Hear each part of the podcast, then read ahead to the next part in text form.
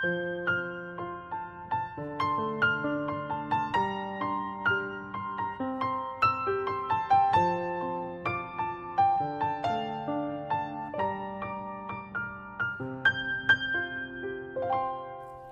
家好，我们是读书郎，我是既然。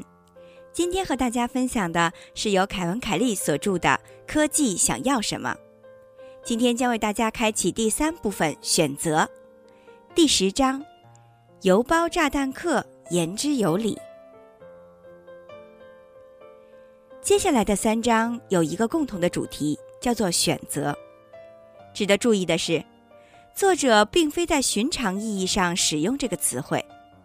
比如从超市琳琅满目的货架上挑选，也就是说，技术元素科技产品并非静静地摆在那里等待你去拿来就用。本章的邮包炸弹客泰德·卡金斯基的例子，以及下一章美国少数族裔阿米什人看待和使用科技的态度，就是为了说明选择的复杂性。从一九七八年五月二十六日寄出的第一个邮包炸弹开始，一九六二年毕业于哈佛大学，并在密歇根大学获得数学博士学位的卡钦斯基，在接下来的十七年里，共寄出了十六个邮包炸弹，导致三人死亡、二十三人受伤的惨剧。就是这样一位极端仇视科技文明的现代卢德分子。卡钦斯基坚定地认为，自由与科技的进程互不相容。过去一百年来，人类发明的炸药、飞机、马克西姆机关枪、潜艇以及无线电装置，几乎所有的发明者都期待这些发明将终结战争和苦难。就像青霉素、牛痘种植术、麻醉药品和汽车引擎一样。然而，全球变暖、环境毒害、肥胖症、和恐怖主义、广告、物种的消失和药物的滥用，只是众多由科技造成的严重问题中的几个例子。凯文·凯利看到了科技陷入的困境。作者之所以讲述凯钦斯基的案例，绝非对这个制造炮弹袭击的偏执狂报以同情，而是引出了一个更为深刻的问题。认识到技术元素自发产生的自主性是一件必须面对的事情。科技的两面性绝不可能通过终止科技进程，像卡金斯基那样极端的行为，也不可能通过拒绝科技元素退回到原始状态去。科技是第二自然，显然人类尚未学会与之相处。凯文·凯利认为。凯金斯基至少有一点是富有洞察力的。随着时间的流逝，开始不具有控制性的选择会越来越成为社会的必需品。这是技术元素与生俱来的天性。阅读本章内容需要尽力体悟技术元素自主的活性，而不是仅仅把它当作毫无生命的工具。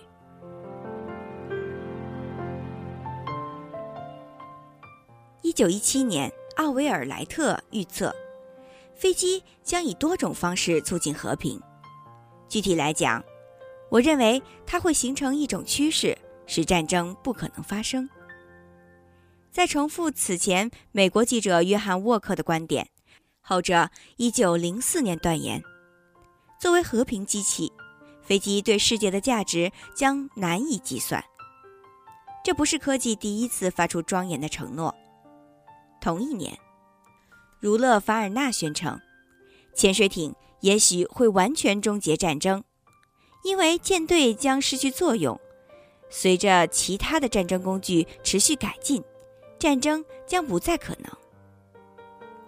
瑞典炸药发明家和诺贝尔奖的创建人阿尔弗雷德·诺贝尔坚信他的爆炸品可以制止战争。我的炸药将比世界上一千种发明更早的实现和平。一八九三年，机关枪的发明者海勒姆·马克西姆被问及：“这种枪难道不会使战争更加可怕吗？”他以诺贝尔式的语气回答：“不，他会消灭战争。”一九一二年，无线电之父古列尔莫·马克尼告诉世界：“无线电时代将驱走战争，因为它会让战争变得愚蠢可笑。”詹姆斯·哈伯德将军于一九二五年担任了美国无线电公司董事会主席。他认为，无线电将有助于实现这一理念。愿世界得太平，人间持善意。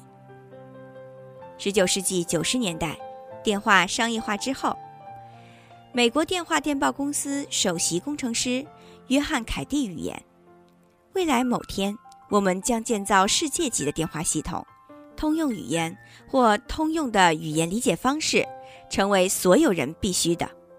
这将让全世界人民成为兄弟，整个地球都能听到一个响彻苍穹的伟大声音。愿世界得太平。人间持善意。尼古拉·特斯拉声称，他的发明是无需电线的经济实惠的电力传输方式，将为地球带来和平和和谐。当时是一九零五年，由于我们还没有掌握经济实惠的无线电力传输技术，世界和平仍然有希望。科技史学家戴维奈。在一份有望一劳永逸的终止战争、带来广泛和平的发明清单上，添加了水雷、热气球、毒气、地雷、导弹和激光枪。奈说，每一种新的通信手段，从电报到电话到无线电、电影、电视和互联网，都被宣布为言论自由和思想解放的捍卫者。乔治·金特。一九七一年，在《纽约时报》上发表了一篇关于互动有线电视的文章，称：支持者赞美这项计划是迈向政治哲学家梦想的参与式民主的一大步。今天，关于互联网带来的民主化以及和平效应的承诺，令所有有关电视的类似宣言黯然失色。而让未来学家约尔加罗惊奇的是。考虑到我们了解电视的遭遇，我对计算机技术现在被视为圣物这一现象感到惊讶。不是说所有这些发明都没有价值，哪怕是民主价值。应该说，事实是新技术产生的问题比它解决的问题还要多。实施解决方案的结果是产生新的问题。布莱恩·阿瑟说。世界上大多数新问题都是过去的技术造成的，我们几乎看不到这些源自技术的问题。每年有一百二十万人死于交通事故，占主导地位的科技交通体系杀死的人比癌症还多。全球变暖、环境毒害、肥胖症、核恐怖主义、广告、物种消失。和药物滥用只是众多由技术造成的严重问题中的几个例子。这些问题使技术元素陷入了困境。技术评论家西奥多·罗塞克说：“我们容易把城市工业化社会的某些事物划入进步范畴，但是其中有多少确实消除了上一轮技术创新留下的恶果呢？”接受技术就必须正视它的代价。数千种传统谋生技能受到进步的排挤，围绕这些职业的生活方式消失了。今天，数十亿人在他们厌恶的工作岗位苦苦支撑，制造他们毫无好感的产品。有时，这些工作还会造成身体的伤痛、残疾或者慢性病。科技创造了很多新的、无可置疑的危险职业，例如采煤业。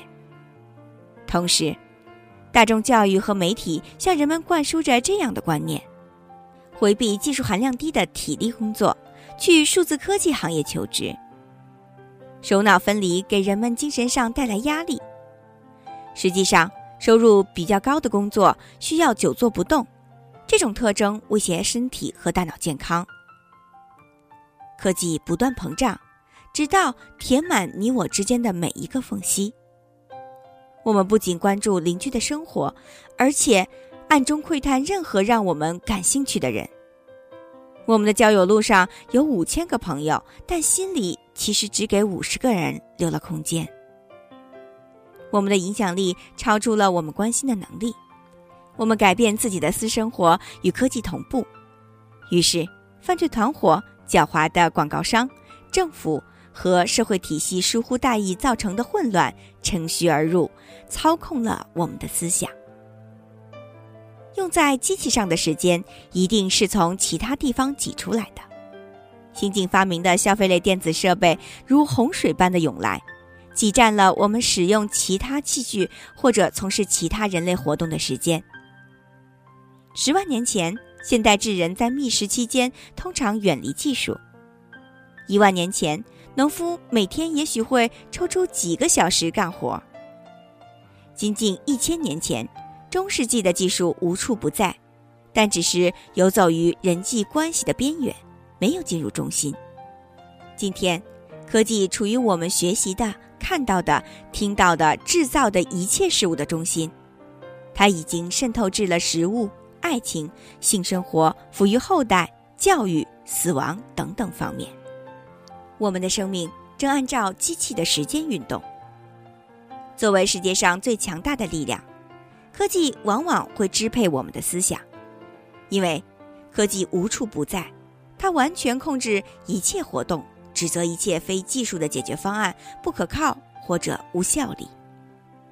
由于它能够推动进步，在我们心中，制造品的地位要高于我们的孩子。野生药草和人工制造的药品，我们会认为哪种疗效更好呢？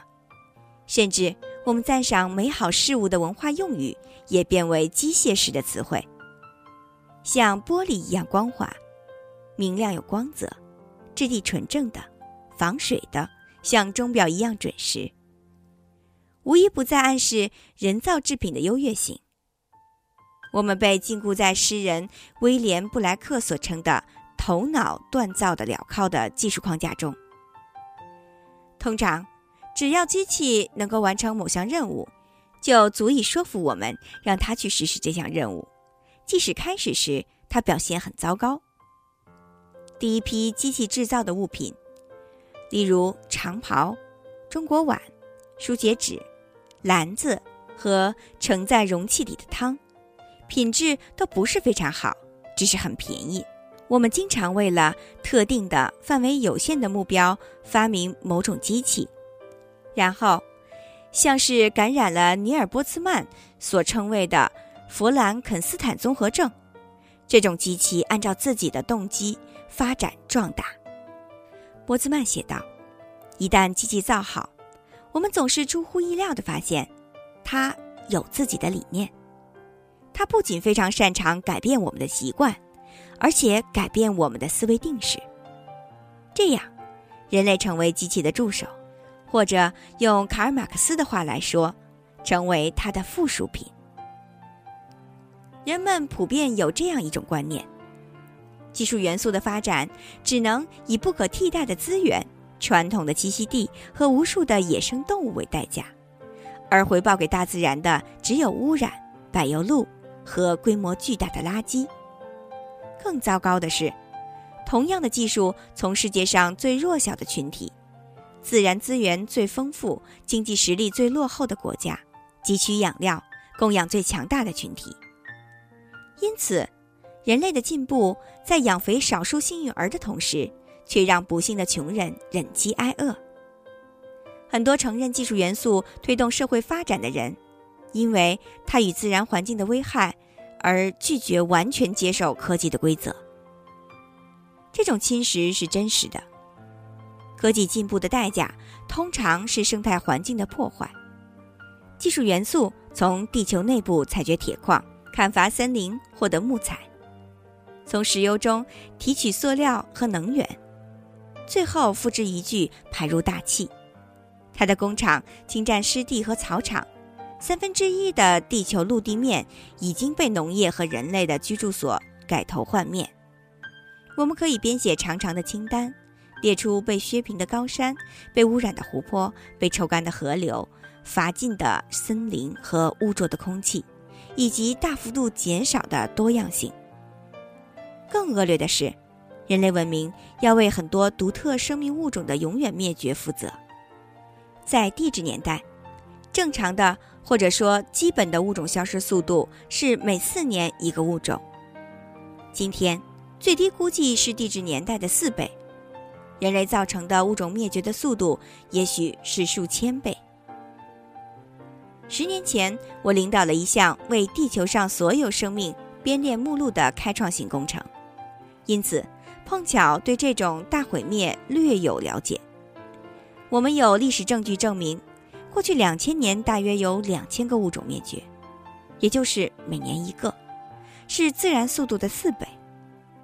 然而，其中绝大部分出现在过去的两百年之内，因此，当前已知的年均灭绝速度是非常惊人的。由于我们已经鉴定了百分之五的地球物种，并且很多等待命名的物种与记录在案的灭绝物种居住于正在消失的相同环境中，因此，我们可以推测出将要灭绝的物种的大致数量。估计的最大值为每年五万种。事实上，我们不知道地球上到底有多少物种，也不清楚已经鉴定的物种所占比例是多大，甚至对最新的比例也一无所知。唯一能够确定的是，我们正在以快于过去的速度毁灭物种，这足以称得上犯罪。然而，技术元素本身不存在任何必然导致物种消失的力量。对于任何导致环境破坏的现有技术手段，我们可以设计替代方案加以制止。实际上，对于我们有能力创造的任何一项技术 X，都存在对应的更加环保的技术 Y。我们总能找到方法增加能源、提高资源利用率、改进相似的生物进程、减轻生态环境的压力。我们无法想象。人类竟然做不到将技术的环保性提高几个数量级。保罗·霍肯说：“他是环境安全技术的著名支持者。”可是，在我看来，我们甚至还没有跨入绿色技术的大门。诚然，更多环保的改进技术也许会以未知的新方式危害环境，但这只是意味着还需要新的创新来弥补这个缺陷。所以，我们在绿色技术上的创新潜力永远不会衰减。